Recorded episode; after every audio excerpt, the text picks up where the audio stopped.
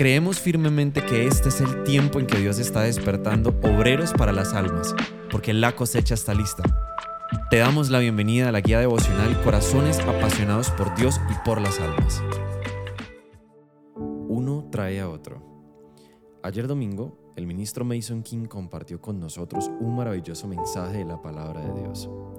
Él nos habló una vez más del poder del testimonio de vida como una de las formas más efectivas que tenemos de compartir el Evangelio y por la que su mensaje se extiende alrededor del mundo. Lectura bíblica.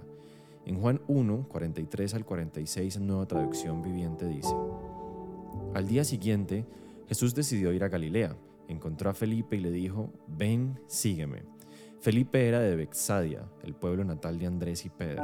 Felipe fue a buscar a Natanael y le dijo, Hemos encontrado a aquel de quien Moisés y los profetas escribieron. Se llama Jesús, el hijo de José de Nazaret. Nazaret, exclamó Natanael, ¿acaso puede salir algo bueno de Nazaret? Ven y compruébalo tú mismo, le respondió Felipe. Reflexionemos.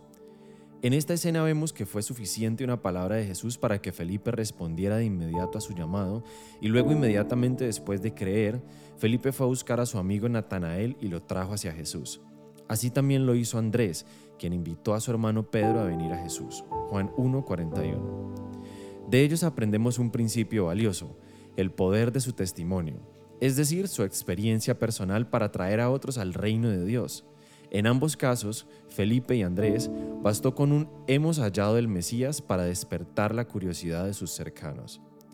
No subestimes tu testimonio y tu invitación. Es poco probable que las personas cuestionen tu experiencia personal. Ellos te escucharán cuando hables desde tu corazón. Además, no necesitas ser un elocuente predicador ni alguien con una historia sobrenatural para hablar de lo que Jesús está haciendo en ti. Toda historia con Jesús por pequeña que parezca, es digna de contar.